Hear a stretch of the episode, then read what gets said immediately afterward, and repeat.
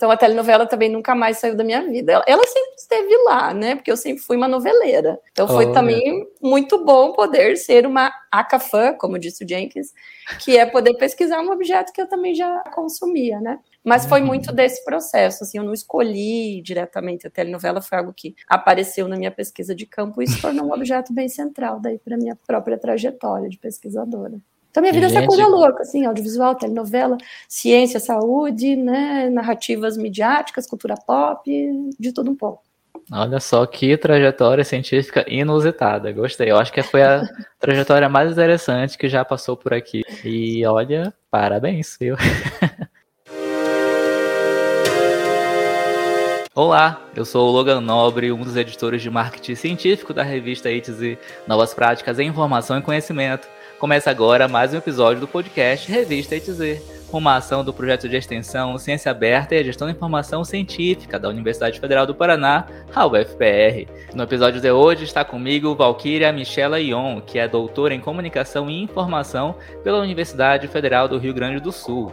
Ela é professora de graduação e pós-graduação em Comunicação na UFPR e tem pesquisas e vivências em comunicação e em divulgação científica. E é sobre isso que nós vamos conversar agora. Valquíria, seja muito bem-vinda ao podcast Revista ETZ. Oi, Logan, é um prazer estar aqui com você hoje para falar, enfim, né, sobre divulgação científica. Prazer todo nosso. Aproveita e já se apresenta para o nosso público te conhecer melhor, diz quem você é, de onde você fala, né? Marca o seu espaço geográfico, diga o que você estudou, no que você trabalha, enfim, esse é o seu momento de brilhar. Olha, eu sou VIP, né? Eu vim do interior do Paraná, então eu nasci em Rio Negro, que é uma cidade aqui pertinho de Curitiba. Minha família toda reside lá ainda, né? Então, volta e meia faço a ponte Curitiba, Rio Negro, mas eu passei boa parte da minha vida em Santa Catarina. Então, morei mais de 20 anos em Santa Catarina, que foi onde eu fiz a minha formação de graduação e de mestrado, né? Eu sou formada em jornalismo, é onde eu mais atuo hoje na docência, porque também é a atividade pela qual eu me apaixonei desde muito cedo. Eu acho que eu não sabia muito bem que profissão eu queria, como quase ninguém sabe quando está no ensino médio, mas eu dizia que eu queria muito trabalhar com escrita, eu queria escrever, né? E aí o jornalismo foi uma coisa razoavelmente natural. Mas enfim, eu me graduei em jornalismo e depois eu fiz mestrado em educação. Então, a minha formação inicial para docência e para pesquisa é já articulando as áreas de educação e comunicação. Então, mestrado lá na Federal de Santa Catarina, lá em Florianópolis. A linha né, de pesquisa que eu fiz, o, o meu mestrado, foi uma linha chamada então de educação e comunicação. E naquele momento eu já trabalhei com o que viria a ser a minha grande formação mesmo, assim, como pesquisadora, que é o que a gente chama de estudos de recepção, né, que são pesquisas que envolvem assim a relação entre as pessoas, o público e os conteúdos midiáticos. Naquele momento eu não chamava assim, até porque era um mestrado em educação, mas o que, que eu trabalhei lá? trabalhei com as representações e os significados da mídia impressa num ambiente prisional, com população carcerária. E aí o meu doutorado em comunicação e informação lá na Federal do Rio Grande do Sul, ele também foi realizado com população carcerária, só que aí eu trabalhei então com o que a gente vai chamar mesmo de estudos de recepção, que foi então compreender o significado da telenovela no cotidiano de mulheres encarceradas, né? Como que a televisão, de um modo mais amplo, e a telenovela em particular, participava do processo de cumprimento da pena, né? Das articulações entre as memórias que elas tinham de sua infância, de sua adolescência, de sua vida adulta e o cotidiano no ambiente prisional. E por, como é que eu fui parar na prisão, né? Essa é sempre uma curiosidade. Pois é, eu tô me coçando para te perguntar aqui, mulher, porque olha que história inusitada. como é que eu fui parar na prisão? Durante já a minha formação em jornalismo, comecei a trabalhar bastante com projetos de extensão, né? Foi uma coisa que a universidade me apresentou e que foi muito rico. Acho que muito do que eu faço hoje, inclusive, tem essa origem lá no começo, lá na minha própria graduação. E aí, dentro desse processo, eu acabei, então, indo trabalhar em projetos da Coordenação Nacional de DST e AIDS do Ministério da Saúde. E o, o, primeiro projeto no qual eu fui trabalhar dentro dessa lógica foi justamente um projeto dentro do presídio regional lá de Itajaí, Santa Catarina. É, já até antes de eu, de eu, concluir a minha graduação. E depois que eu terminei a minha graduação, eu segui trabalhando né, a comunicação mais popular, a comunicação mais voltada para o terceiro setor e a comunicação voltada, então, para esses projetos que articulavam o Ministério da Saúde, Ministério da Justiça. Então, durante muito tempo, né, eu trabalhei, eu digo né, que eu trabalhei para a Coordenação Nacional de AIDS a partir né, de projetos desenvolvidos desenvolvidos lá em Santa Catarina, não como funcionária do Ministério da Saúde, sim, né, a partir da realização de projetos. Então, desenvolvendo toda a parte comunicacional e toda a parte de materiais didático-pedagógicos, de materiais comunicativos, com populações bastante marginalizadas. Então, eu trabalhei em projeto envolvendo sistema prisional, envolvendo prostituição, envolvendo usuário de drogas injetáveis, né, naquele momento se chamava de projeto de redução de danos, né, então isso foi uma experiência muito rica, então onde eu também comecei a trabalhar naquilo que seria uma das minhas áreas principais até atualmente, né, que é a comunicação mais articulada, então, ao jornalismo científico, a comunicação e saúde,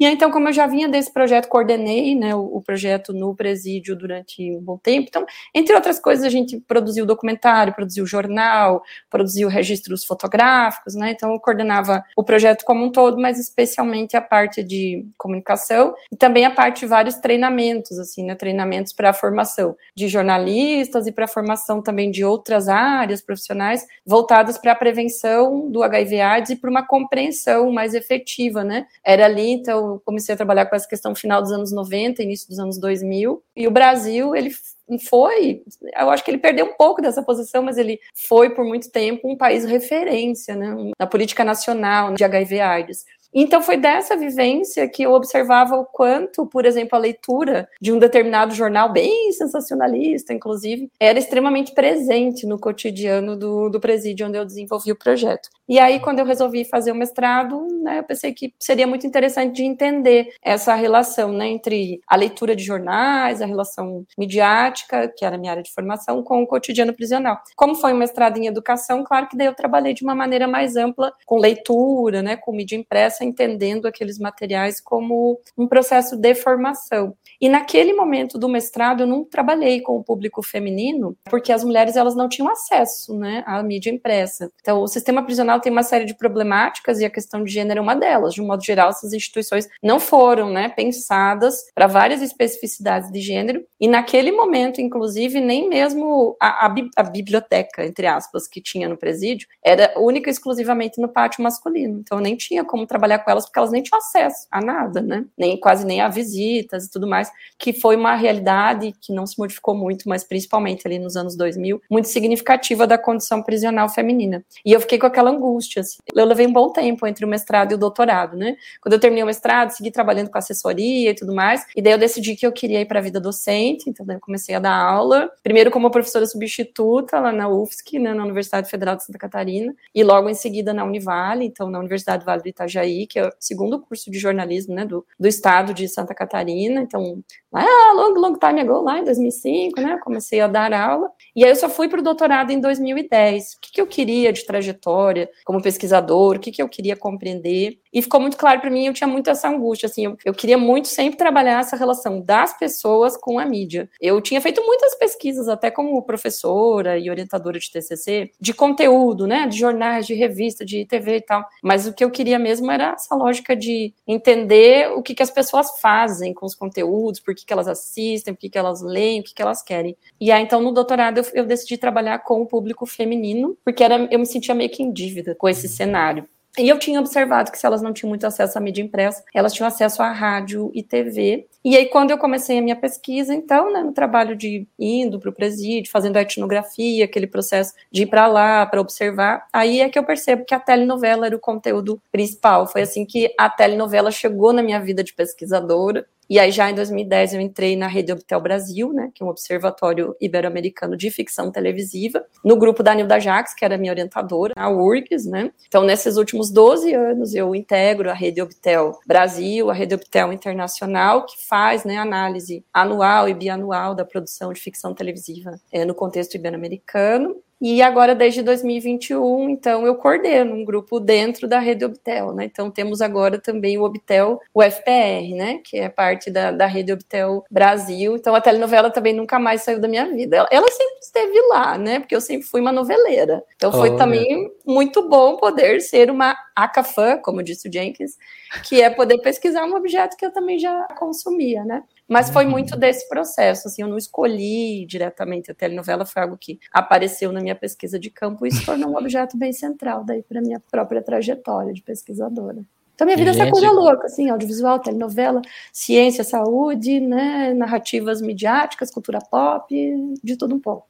Olha só que trajetória científica inusitada. Gostei. Eu acho que foi a trajetória mais interessante que já passou por aqui. E olha, parabéns, viu? Durante muito tempo, meu principal objeto de pesquisa foi a relação entre jornalismo e gênero, né? Então, por exemplo, pesquisei muitas vezes a cobertura de Jogos Olímpicos, de outros processos, né? Então, o jornalismo, que é a minha área de formação, claro, foi um objeto muito significativo, sim, né? Nos, talvez no começo da minha trajetória, mas desde o doutorado, o audiovisual se tornou meu objeto principal, né? E aí o uhum. audiovisual, em particular, a ficção audiovisual, mas não exclusivamente, né? E o jornalismo científico, eu fui professora de jornalismo científico por mais de 10 anos, né? Até pela minha experiência profissional, trabalhando, né, com comunicação e saúde, com o Ministério da Saúde e tudo mais. Quando eu entrei na UFPR, então em 2016, eu não fui atuar especificamente nesse, nessas disciplinas e tudo mais. E aí eu acabei voltando, assim, é muito bom de poder voltar para a parte né, do, do, jornalismo científico e da divulgação científica, em termos de uma atuação mais contundente, a partir da minha entrada na agência escola, né, de comunicação pública e divulgação científica da UFPR. A agência ela foi criada em 2018, a gente começou a atuar mais significativamente em 2019. Então, a própria temática da divulgação científica voltou a ser importante. Ela continuou sendo, na lógica de eu, como pesquisadora, fazer né, comunicação científica e divulgação científica, a gente já vai falar sobre isso, mas só para né, dizer. Mas ela voltou a ser central na minha produção também, né? Na produção de uhum. conteúdo e agora também nas minhas próprias pesquisas. Uma das minhas pesquisas atuais, né? Minha pesquisa de bolsista PQ, do CNPq, é de consumo mediático de ciência e tecnologia com jovens do ensino médio. Então, deu caso, né? Essas minhas duas trajetórias, é onde elas agora se encontraram. A minha preocupação com a recepção, com os sujeitos na sua relação com a mídia, e especialmente com o conteúdo audiovisual e, né, os conteúdos relacionados à comunicação e à divulgação científica. Eu percebo pela sua fala que a informação sempre foi um objeto de estudo seu, né, independente de onde ela está permeada, e que a comunicação e seus diversos interagentes também, né, sempre estiveram aí pautando a sua trajetória acadêmica, a sua trajetória profissional. E pelo jeito que você fala, parece que você é muito, digamos, feliz, muito alegre, pesquisando o que você pesquisa, né? Você fala com gosto sobre as coisas que você faz, né?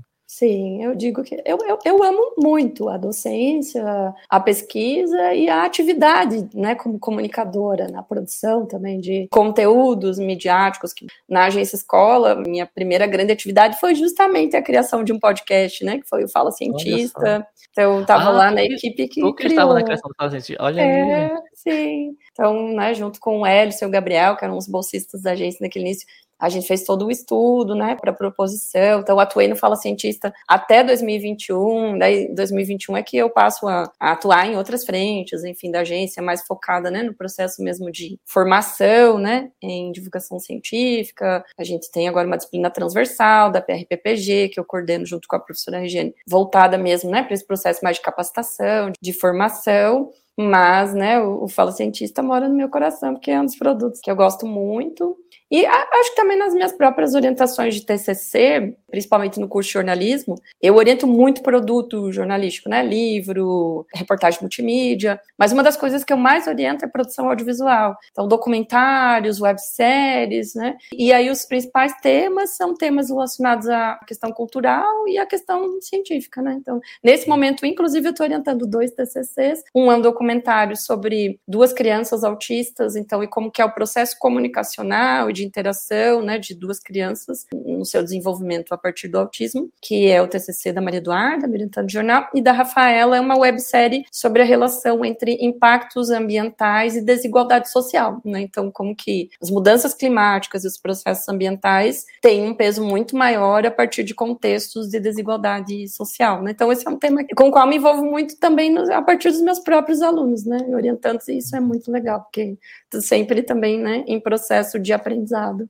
Legal, muito interessante. E para você que está nos acompanhando, nos ouvindo, nos assistindo, ficou com curiosidade de saber o que é o Fala Cientista, esse podcast, o link dele vai estar tá aí na descrição do episódio. E lembrando que aqui a gente já teve um episódio sobre comunicação pública, onde foi citada a Agência Escola de Comunicação Pública da UFPR, um episódio com a professora Regiane Ribeiro. O link também estará aí na descrição do episódio. E vamos falar um pouquinho sobre comunicação científica, divulgação científica. São termos similares, as pessoas acham que é a mesma coisa, mas não é a mesma coisa. E eu queria que você conceituasse para gente, diferenciasse, tanto para quem é do meio como nós, como para quem não é e está aqui acompanhando esse episódio com aquela curiosidade de saber um pouco mais sobre o assunto. Então, afinal, o que é comunicação científica e o que é divulgação científica? A palavra comunicação é aquela que nos confunde, né? Porque comunicação é o ato, né, de comunicar, difundir ideias e tudo mais. Então, de um modo geral, tanto na comunicação científica quanto na divulgação científica, a gente está em atos comunicacionais, a gente comunica, a gente está, né, transmitindo ideias, mensagens. O que vai diferenciar em termos assim conceituais e operacionais é a linguagem utilizada, é a intencionalidade, né, dessa comunicação, mas especialmente o público a quem ela se destina. Então, quando a gente usa a expressão comunicação científica, a gente está se referindo a algo que é muito, muito do cotidiano dos cientistas, né? Ou pelo menos é o que se espera dos cientistas, dos pesquisadores, que é o quê? A nossa obrigação de comunicar, de publicizar, de é, trocar com os pares, de discutir com os pares os resultados das nossas pesquisas, os nossos estudos. Quando eu escrevo um artigo para uma revista científica, quando eu dou uma palestra sobre um determinado tema, quando a gente vai para um evento científico, né, um congresso da nossa área e apresenta um trabalho e daí discute com as pessoas, tudo isso é comunicação científica. Ou seja, a gente está fazendo a comunicação dos resultados dos nossos estudos e das nossas pesquisas. Só que com quem que a gente está falando? Com os nossos pares com as pessoas que já entendem daquele assunto, pode até ser em níveis diferentes, né? Claro que um aluno que está no ensino médio, de um aluno que está na iniciação científica da graduação, para um pesquisador em formação no mestrado, no doutorado, ou para um doutor, né, que já está numa trajetória de pesquisa há mais tempo, a gente está em diferentes é, fases ou níveis de conhecimento daquela área, mas a gente já tem compreensão do conteúdo daquela área. Então, quem é o nosso público na comunicação científica? Científica, os nossos próprios pares. E às vezes, inclusive, quando é que a gente percebe que a comunicação científica é mais limitada aos pares, mesmo dentro da universidade. Se eu vou a um evento científico de uma outra área, pode até ser uma área próxima da minha, é o meu setor, setor de artes, comunicação e design. Se eu vou num evento científico do design, tem muita coisa que eu não entendo, porque a minha formação é em comunicação. Se eu vou num evento lá no The Arts, que é o departamento de artes, tem muita coisa que eu não entendo, porque a minha área é de comunicação. Porque ah, né, o, o evento em si, a palestra que está sendo dada lá, a apresentação, a gente está em CIEP, né, Semana de Pesquisa, Extensão na Universidade. Dependendo da mesa que eu for assistir, eu não vou entender nada, porque não foi feita para mim. Foi pensada para atingir os próprios pares. Isso tudo é comunicação científica. Quando que é, então, algo que é feito para quem não é da área compreender? Aí é o que a gente vai denominar de divulgação científica. Ela tem um compromisso mais macro, mais amplo, né? A gente pode, na verdade, simplificar o conceito e dizer que divulgação científica é esse mesmo processo de popularizar a ciência, tornar acessíveis os resultados e os conhecimentos que são produzidos dentro dos ambientes científicos para o público não especialista, para o público que a gente vai chamar de público leigo, eu diria assim, para a sociedade. Então, a pesquisa que eu faço do consumo midiático dos jovens estudantes do ensino médio, quando eu finalizar a pesquisa e escrever um artigo sobre ela, eu estou falando para os meus pares, para que eles que estão também fazendo pesquisa nessa área possam dialogar com a minha pesquisa, me dar sugestões e a gente vai produzir esse conhecimento, fazer esse crescimento crescer. Se eu quiser que os próprios estudantes que participam da minha pesquisa, os professores é, das escolas, né, do ensino médio, os pais desses alunos e qualquer pessoa da sociedade que queira entender o que, que os jovens de hoje estão consumindo de tecnologia, eu tenho que pensar em outras estratégias. Não adianta eu escrever um artigo científico e mandar para eles, porque eu vou estar falando na linguagem do mundo acadêmico e da ciência. Então, a divulgação científica ela tem um compromisso de popularização da ciência. A gente viu muito isso durante a pandemia, quer dizer, a maioria de nós tomava vacina e nem sabia como é que era todo o processo de desenvolvimento de uma vacina, de como é que tinha aprovação. A gente ia lá e tomava vacina, porque é isso mesmo que a gente tem que fazer, tá? A gente tem que tomar vacina e ponto final. Porque ela foi aprovada cientificamente, ela é eficaz e ela vai nos proteger de uma série de coisas. Durante a pandemia, a gente viu como que faz esse processo. A gente viu por quantas fases ela tem que passar, por que, que a Anvisa tem que analisar isso e aquilo. Todas as estratégias que a gente teve acesso em jornais, impressos, TV, internet, os cientistas indo lá e explicando num programa de auditório, ou num podcast, ou numa entrevista, elas tinham esse compromisso de que eu, Valquíria, que sou formada em comunicação e não em microbiologia, conseguisse entender como que as vacinas de Covid foram realizadas. Então, a divulgação científica, em termos de linguagem, ela precisa ser acessível. A gente precisa traduzir o conhecimento da ciência para o público que não é especialista. Inclusive, eu posso ser público leigo de uma outra área, né? Então, pessoal, do direito, da enfermagem, da psicologia, da gestão da informação, para que eu possa compreender o que foi pesquisado dentro dessas áreas, eu preciso ter acesso a um conteúdo que seja compreensível sem que eu tenha que fazer uma graduação em gestão da informação para entender. Essa é a premissa né, da, da divulgação científica. A gente faz divulgação científica para criança, para adolescente, né, para o público adulto que nunca frequentou a escola, e a gente tem que falar numa linguagem em que essas pessoas possam compreender, para que elas possam né, ter mais condições no seu dia a dia de tomar decisões na sua vida prática, inclusive. Eu diria que a divulgação científica é uma obrigação de todo cientista, de todo pesquisador. A comunicação científica a gente faz muito, inclusive que a gente é avaliado por isso, né? Porque a gente tem processos até de progressão profissional e tudo mais.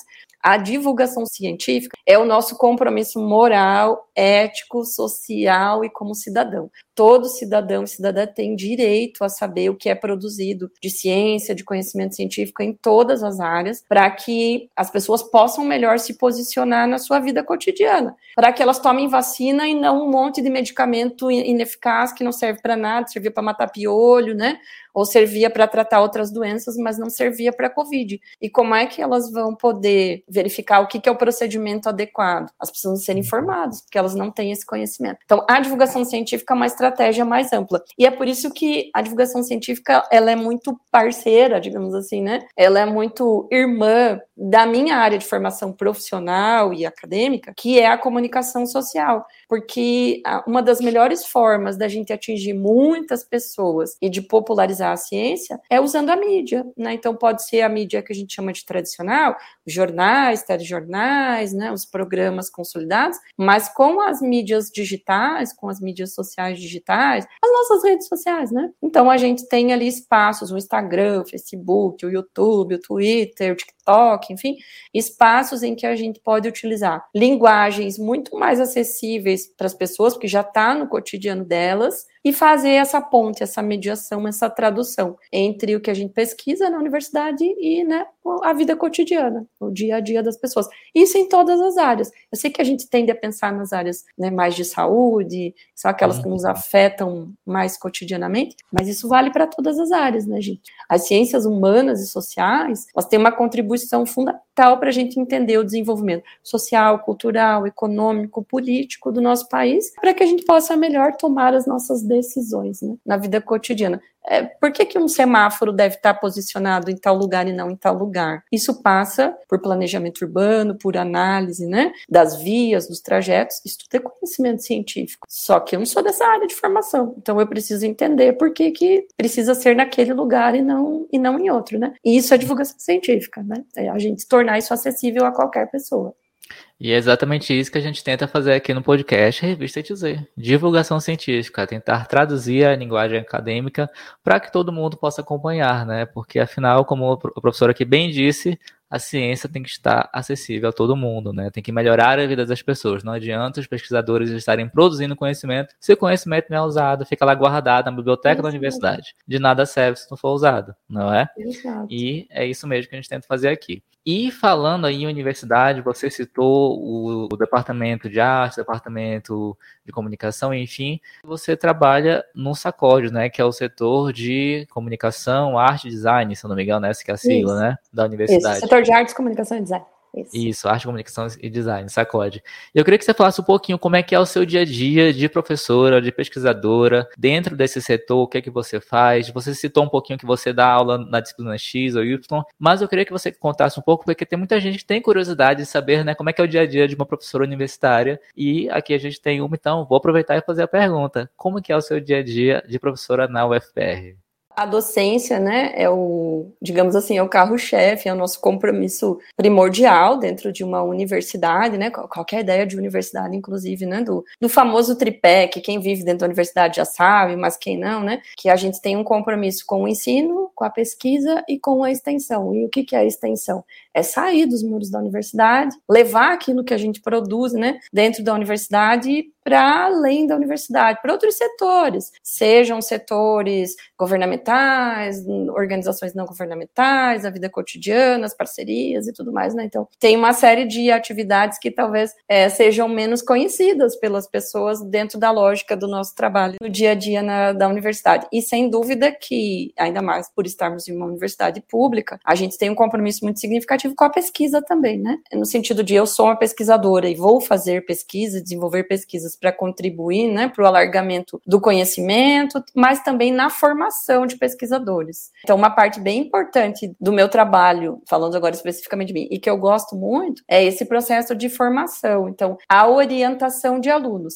Orientação como? Orientação de alunos no que a gente chama de iniciação científica. Então, é o aluno começa a dar os primeiros passinhos para também ser um pesquisador, para fazer pesquisa, para entender desse mundo. E aí a gente vai, né, orientar e vai produzir conhecimento em conjunto com o aluno da graduação. E muitas vezes também com alunos de ensino médio, né, para quem não sabe, nos editais de iniciação científica, a gente tem a possibilidade lá de ter bolsa para o aluno de ensino médio, então a gente vai fazer parcerias, né, com escolas. Eu, nesse momento, não tenho nenhum bolsista de ensino médio, que é uma coisa que eu quero fazer no ano que vem, até porque tem uma pesquisa envolvendo estudantes do ensino médio. Como no ano que vem é que eu vou para o ambiente das escolas mesmo, é uma intenção realmente de trabalhar também com esse outro pesquisador que está né, tá num outro âmbito. Fora isso, eu, além de ser professora na graduação, dentro do SACOD, eu atuo no departamento de comunicação. O departamento de comunicação tem três graduações: graduação em jornalismo, em publicidade e em relações públicas. Eu sou professora principalmente do curso de jornalismo, mas também ministro disciplinas nos cursos de publicidade e de relações públicas. A minha formação é em jornalismo, então, naturalmente, onde eu ministro mais disciplinas voltadas para a formação específica, né, digamos assim, é em jornalismo. Eu dou aula nesse semestre, por exemplo, fotografia publicitária, né, que é a disciplina que eu estou dando esse semestre. Fotojornalismo é uma das disciplinas que eu ministro, né, sempre, mas também do teoria do jornalismo, projeto de TCC em jornalismo e muitas disciplinas optativas, também só para citar, citar algumas, né? E aí, além da graduação, eu sou professora no programa de pós-graduação em comunicação. Então, eu também tenho orientações de mestrado e de doutorado. O meu cotidiano, só para vocês terem uma ideia, nesse momento, nesse semestre, eu tenho um projeto de iniciação científica que iniciou em setembro, eu terminei dois em agosto, comecei outro em setembro, eu tenho dois bolsistas, uma bolsista e um bolsista de iniciação científica. Então, uma das minhas atividades, por exemplo, é me reunir com eles, é discutir, a gente vai começar agora, né, o trabalho de aplicação dos questionários nas escolas e tal. Fora os dois, eu tenho cinco orientandos de TCC na graduação. É um livro-reportagem, uma websérie, um documentário, mais um outro documentário, que daí é mais de memória e patrimônio histórico, outra área da ciência, mas de qualquer maneira ciência, né? E um TCC1 que a gente chama, que é um TCC que começa agora e termina só no ano que vem. Os outros quatro eles terminam agora. E, curiosamente, inclusive, Logan, esse outro TCC é uma monografia sobre podcast, né? Sobre podcasts de storytelling de ficção que tem como foco central personagens LGBTQIA+.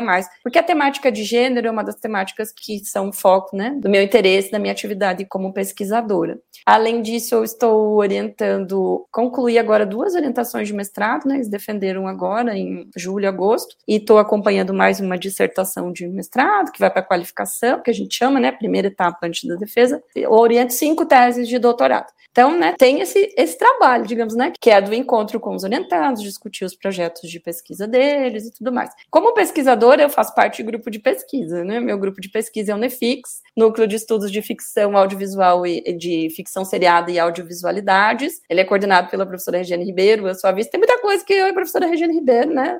Vocês vão vir lá dela, vão vir aqui, né? A gente vai citar, porque a gente faz muitas coisas em parceria. Nesse momento, a gente não está com nenhum projeto de pesquisa do Nefix. A gente já concluiu um outro projeto sobre a representação das mulheres latinas na ficção seriada, né, em ambientes de streaming, né. Dentro do, do Nefix, então, tem as nossas orientações, então, tem as reuniões do grupo, né. A gente está com uma frequência, é, poucas reuniões agora, porque, né, nós estamos em com uma série, milhões de outras atividades, então a gente está com menos frequência nas reuniões do grupo de pesquisa. Mas dentro das minhas atividades, eu estou nesse momento então, coordenando o grupo, né, Obtel UFPR, que é da rede Obtel Brasil, e na Rede Obtel Brasil, a gente faz uma pesquisa nacional a cada dois anos. A gente terminou um biênio no ano passado e começou outro biênio agora. O tema desse biênio é a telenovela Pantanal, como um, grande, como um evento midiático, né, que teve vários impactos, e trabalhando sob a ótica também da telenovela como um instrumento de pensar questões de cidadania que é algo que a gente vai desenvolver no ano que vem, então, uma, que a gente chama de meta-pesquisa, ver o histórico do que já foi produzido na Rede Optel e desenvolver possibilidades de conteúdos sociais e de cidadania que possam ser trabalhados, inclusive em escolas, em outros ambientes. Então, da rede Obtel, a gente tem reuniões mensais, e do meu grupo Obtel, a gente também tem reuniões mensais para ir fazendo né, o desenvolvimento da pesquisa. Eu atuo na agência escola, como disse, na agência escola de comunicação pública e divulgação científica da UFPR. Então, a gente tem atividades, né, as mais diversas de divulgação científica. Então, né, eu vou contribuir, enfim, uma série de ações. Uma das ações sob minha responsabilidade é a disciplina transversal, o que é uma disciplina transversal da PRPPG? Uma disciplina que é ofertada pelo UFPR para todos os programas de pós-graduação da UFPR, de todas as universidades parceiras, é, na primeira oferta dessa disciplina, que foi no primeiro semestre agora de 2022, a gente teve mais de 200 alunos, eles vinham de mais de 40 cursos, né, distintos, assim, então muitas áreas do conhecimento, e aí foi uma disciplina, então, em vários módulos para discutir. Fora isso, eu sou professora de um módulo da transversal de metodologia da PRPPG desde 2019, então no primeiro semestre também, né, tem dessa, na disciplina de metodologia eu tenho mais de mil alunos, né, que aí é, é uma disciplina que realmente tem alunos de todo o Paraná, de, de várias, várias instituições, vários cursos, ela é muito rica, eu ministro um módulo dentro do módulo de pesquisa qualitativa, né, da disciplina de metodologia, e aí, então, desde o ano passado, eu passei a integrar também o PIT, que é o Programa Interinstitucional de Ciência Cidadã na Escola, que é um programa, então, né, de ciência cidadã, tem um compromisso de levar protocolos científicos para o ambiente da educação básica, então, ele é financiado pela Fundação Araucária, em parceria com a Secretaria de Estado da Educação, ele envolve também, né, várias instituições, envolve a UFPR, a UEL, a UEM, a UTFPR, o IFPR, a coordenação geral é do professor Rodrigo Reis, que é nosso pró-reitor né, de Extensão e Cultura.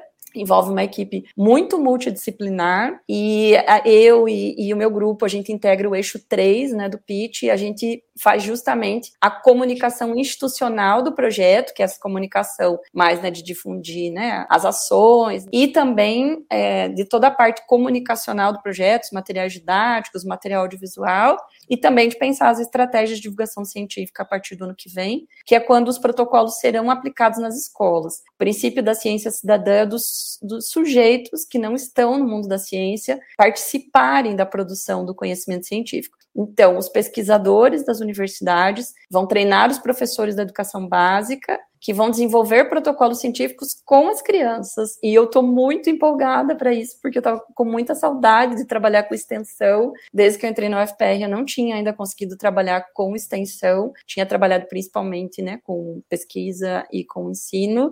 Está sendo incrível, assim, a gente faz reuniões quinzenais geral, tem as reuniões do meu grupo, a gente está produzindo conteúdo para o Instagram, para o Facebook, para o YouTube, inclusive agora, daqui a uma semana, a gente vai começar a gravar os conteúdos audiovisuais, né? Mas o que eu estou mais na expectativa mesmo é de ver as crianças em ação, produzindo né, os protocolos, os conteúdos. A gente tem parceria com a NASA nesse projeto, com o Globe. Então, alguns dos protocolos vão abastecer o banco de dados do Globe também, né? De outros processos. São, agora eu esqueci o número, né? As, as outras pessoas vão me matar, porque eu faço comunicação do projeto. Mas se eu não me engano, são 16 protocolos científicos. Tem na área de trânsito, na área de dengue, na área de condições climáticas, tá? Tem de várias áreas, né? Né, da, da universidade, e é também essa parceria, né? Universidade e sociedade, que é muito o princípio da ciência cidadã, que é o tema do projeto, mas também da divulgação científica. Gente, fora isso, vida de pesquisador implica em fazer um montão de parecer de artigo científico. É, só nas últimas duas semanas eu participei de cinco bancas, né? De ou de qualificação de mestrado, ou de doutorado e tal. Então implica em ler esses trabalhos, em avaliar, em fazer pareceres. Eu estava recentemente numa comissão do CNPq de avaliação de projetos de ciência cidadã e divulgação científica. Foi muito rico, mas foram 78 projetos para avaliar e tudo mais. Então, para quem acha que a gente não trabalha muito, assim, né? A gente costuma fazer um trabalho muito silencioso, muito invisível, que não vai estar nem lá no nosso currículo Lattes, lá que é o nosso currículo da vida acadêmica, vai estar lá mais a nossa produção bibliográfica, né? Tem todo esse trabalho, né, do dia a dia. Por exemplo, eu estou tendo que ler muito sobre ciência cidadã e ciência aberta, que eram coisas que eu tinha um conhecimento muito leigo, né? E aí, então, para atuar num projeto como esse, e tem sido uma nova descoberta, assim, muito, muito rica, inclusive, e muito rica a experiência de conviver com pesquisadores das ciências biológicas, das ciências do mar, das ciências exatas, da psicologia, né, da, das várias áreas da universidade. Tem sido muito rico. Acho que é isso, assim, deve ter deixado outras coisas de lado, mas é um pouquinho, assim, do... Mas, assim, eu sempre falo que eu, que eu oriento o aluno demais, né, já ouvi isso, assim, até entre meus colegas. Mas eu realmente, eu gosto muito desse processo de, de formação dos novos pesquisadores ou dos novos profissionais, assim, né. Então, acompanhar a TCC é uma coisa que eu gosto muito realmente, assim. Olha só, para você que achava que o professor, que professora universitária trabalhava pouco ou que, entre muitas aspas, só dava aula, Fica aí o relato, tá? Fica aí o tapa na cara. Então, se você é aluno de universidade, seja pública ou particular, mas principalmente pública, dê valor ao seu professor, dê valor à sua professora, porque para ele chegar ali na frente, para ela chegar ali na frente, te dar uma aula, ralou muito, fez muita coisa e dar aula eu costumo dizer que eu acho que é a parte mais fácil de ser professor, porque tem toda uma cadeia de atividades por trás para que a pessoa chegue lá e dê aula, né? Exato. E não é fácil, não é fácil. Sem contar que a aula em si, ah, eu vou chegar amanhã e vou dar minha aula amanhã de manhã. Assim, a aula de amanhã de manhã é de duas horas, mas para chegar nela foram várias horas, né? lendo, revendo material, buscando outros exemplos. Como eu trabalho com audiovisual, por exemplo, eu gosto muito de toda e qualquer aula, tem que ter pelo menos um exemplo de um audiovisual, de um conteúdo, né? E aí é todo um processo. Então, é, a aula em si envolveu várias outras horas antes de, de preparação, né? Fora as horas de correção de trabalho, nem, nem pus isso na conta, assim, né? Daqui, semana que vem os alunos me entregam, tô dando a disciplina de projeto de TCC, eles me entregam uma primeira rodada, assim, então vão ser lá, sei lá, acho que são 15 15 alunos que eu tenho, 15 primeiras versões de projeto para corrigir. Tem que corrigir e corrigir com qualidade, né? E continuar dando conta de fazer as outras coisas. Tudo o né? resto. Claro. Exatamente. Exato. E quando eu terminar de gravar o podcast, eu tenho uma reunião da Rede Obtel, que vai começar às quatro e não tem hora para terminar. Olha aí.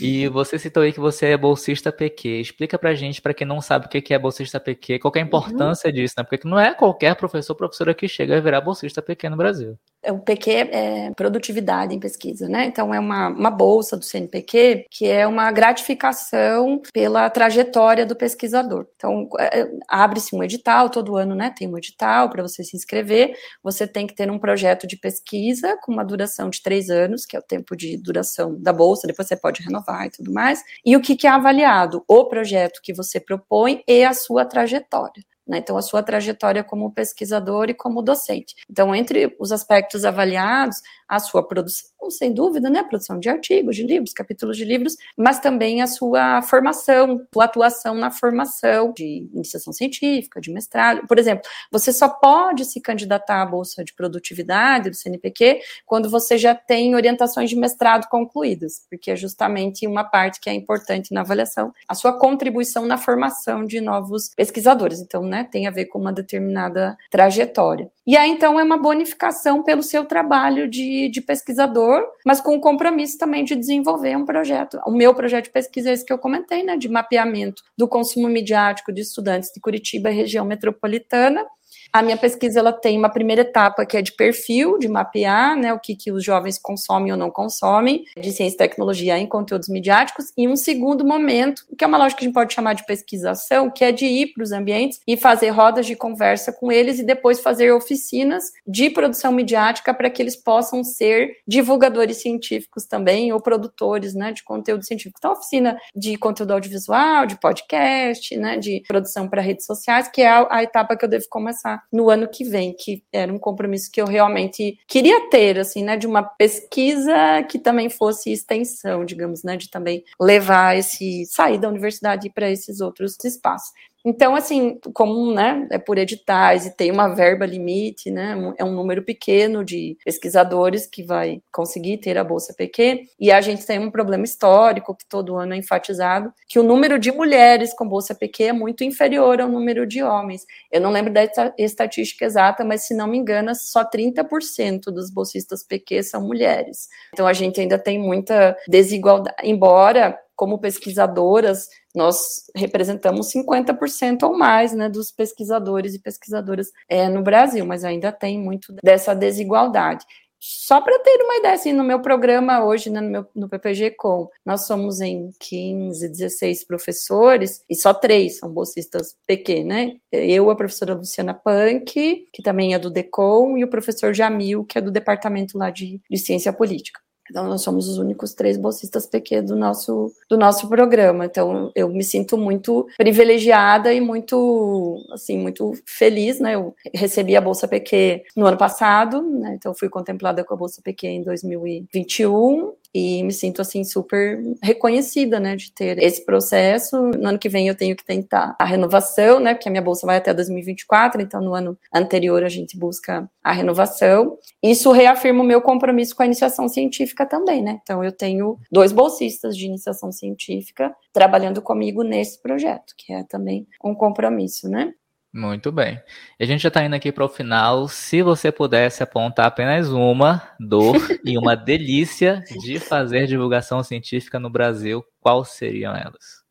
Ah, eu vou começar pela delícia, né? Que é sempre pela, pela melhor parte, que é a gente poder ver aquilo que a gente produz com muito suor, com muita dedicação, com muito sacrifício. A gente tem muito pouco financiamento à pesquisa no nosso país.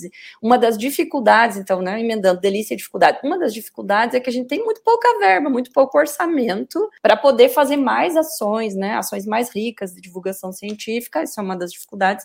Então, a delícia tem a ver com isso também, né? A gente tem muitas dificuldades e a gente faz muita coisa, muita coisa boa. E aí poder fazer chegar isso à sociedade é muito legal quando a gente tem o feedback, né, das pessoas, olha, eu vi aquele negócio e tal, e aí eu pude mudar um comportamento, ou eu pude decidir melhor, né, como é que eu adquiria tal coisa, né? Quer ver, a ciência ela não tem que ser aplicada, né? Porque a gente produz conhecimento para o alargamento do conhecimento também, mas é muito legal quando a gente vê a possibilidade do, do impacto, né? Isso na agência escola, por exemplo, é muito rico. Quando a gente vê o feedback feedback das pessoas, dizendo, olha, eu não sabia que tal coisa sobre o clima era assim, daí eu ouvi lá, né, no material que vocês fizeram, ah, eu não sabia que tinha, né, uma, um trabalho na universidade que fala de tal coisa, daí eu ouvi no podcast, eu fui lá, recebi o atendimento e tal, que é esse processo também de aproximar a universidade das pessoas que não estão na universidade, porque são muitas pessoas que não chegam na universidade de um modo geral e na universidade pública em particular. Então a delícia é justamente a gente poder estar mais próximo, né? Poder ouvir de alguém da minha própria família que não teve acesso à educação, dizer assim: nossa, que legal, eu vi aquele material que você compartilhou, e daí eu fiz isso, e realmente, né, melhorou a forma como eu durmo, eu não sinto mais dor nas costas, sei lá, uma coisa né, da prática, assim, da, da divulgação. Fora isso, é produzir os conteúdos, né? Muito legal de produzir podcast, muito legal de produzir conteúdo audiovisual e de poder fazer, né, o conteúdo ganhar o mundo, né? Ganhar uma dimensão muito maior.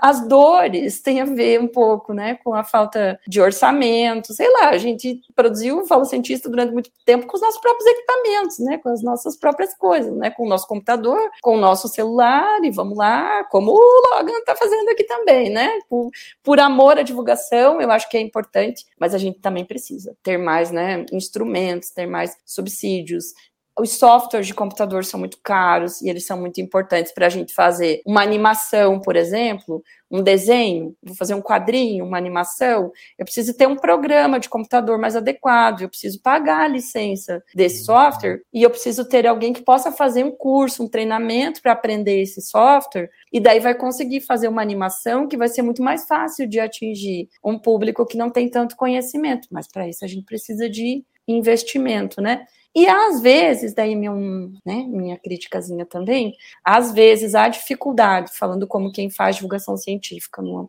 âmbito mais macro, às vezes a dificuldade de que alguns cientistas também entendam o quanto é importante que eles façam divulgação científica, ou que eles deixem que nós, comunicadores, façamos a divulgação científica do trabalho deles, que eles tenham paciência com a gente, porque a gente precisa falar com o público leigo, e que eles saibam que nem sempre a gente vai conseguir traduzir 10 anos de pesquisa da maneira como eles gostariam, que a gente tem 30 segundos de vídeo, né? Ou a gente está fazendo um carrossel por Instagram e tem que ser mais simples, né? Mas que aquilo também é importante para fazer o trabalho dele ou dela circular. Então, às uhum. vezes, alguns cientistas são mais resistentes à divulgação científica, e isso é uma das dores, às vezes, assim, né? De, de que eles compreendam também a importância. Que agora não estou falando como cientista, agora estou falando como comunicadora, né? Que faz produção de divulgação científica, né? Os cientistas precisam entender que divulgação é ético, moral e social da atividade que eles fazem. Exatamente, nem me fale essa dificuldade de fazer. Às vezes, às vezes olha aqui, falando um, um bastidor aqui. Às vezes, professor, a gente faz um convite para a pessoa participar aqui e falar dessa pesquisa dela. A pessoa não quer, às vezes não é nem por vergonha de aparecer na câmera, nem todo mundo tem essa desenvoltura e interesse claro. em aparecer na câmera. Às vezes a pessoa simplesmente acha que não é importante. Sim. Sabe? Acho que não faz parte do, do fazer científico Exato. divulgar o que ela faz, sabe? A gente tem uma vida e uma cultura no mundo da ciência muito produtivista, né? É assim, a gente fica uma hora aqui gravando. Às vezes o raciocínio é, uma hora eu vou escrever uma parte de um artigo que eu vou publicar numa revista e que é isso que conta no meu currículo. Hum, uhum. ok. Mas e o seu compromisso, né? Como cidadão, uhum. com a divulgação. Então, eu acho que também tem problemas de políticas de divulgação científica, né? Faz pouco tempo que a gente começou a valorizar isso em termos assim de estratégias realmente, até de editais, né? Agora, recentemente teve um edital do CNPq só para projetos de divulgação científica. É, a maior parte hoje dos editais do CNPq das outras áreas, dentro da estrutura do próprio projeto, você tem que dizer como vai fazer a divulgação científica do seu projeto. Isso é um critério de avaliação. Eu acho isso importante, porque é né, um modo de fazer as pessoas pensarem sobre isso isso. Mas falta mais uhum. valorização também. Mas porque a gente também tem uma cultura que, né, vai valorizar mais. Eu vou publicar lá na revista X, vou gastar meu tempo para isso, porque o tempo da gente é louco corrido. É. Mas só que daí isso é um compromisso social, né? Especialmente uhum. porque a gente está numa universidade pública, né? Exatamente, compromisso social sempre estará aí, a gente sempre tem que atender. E indo para a última pergunta, eu quero lhe pedir uma indicação cultural de um livro, de uma série, de podcast, de qualquer coisa e sobre qualquer assunto. Ah, eu vou subverter porque eu não consigo fazer uma, fazer duas. duas? uma, uma, é, uma é afetiva, assim, gente. É, por favor, tá no YouTube, não tem tudo, mas tem lá. Assistam a série Cosmos, a original, tá? A atual não gosto muito, não. A original do Carl Sagan, lá da década de 90. O Carl Sagan é o pai da divulgação científica midiática. E Cosmos, a série de TV, ela é uma declaração de amor à ciência, né? Ela é, assim, algo que foi uma das séries que eu via uns trechinhos no Fantástico quando passava, né? Porque não tinha acesso quando eu era, então, criança, adolescente, que me deu vontade de ser cientista, inclusive. Deu um dia eu descobri que cientista não era alguém só de jaleco, né? Que eu, da comunicação também sou cientista. Então, a série Cosmos, ela tratou de muitos assuntos da ciência, voltada justamente, né, para o público leigo, mas acima de tudo, porque eu acho que o Carl Sagan e a série são uma declaração de amor à ciência. Então, todo mundo que gosta de algum conteúdo científico seria legal. E o outro é porque, assim, eu acho que a riqueza de ser professor é o quanto a gente pode aprender com os nossos alunos. Então, é uma dica por causa de dois alunos meus, né? Eu gosto muito de ficção científica, além de divulgação científica, ficção científica. Acho que a ficção é um instrumento muito legal para a gente pensar formas das pessoas se interessarem pela ciência. E dois queridos orientandos meus do PPG-Com me fizeram conhecer a obra da Ursula Le Guin, né? E que eu nunca tinha lido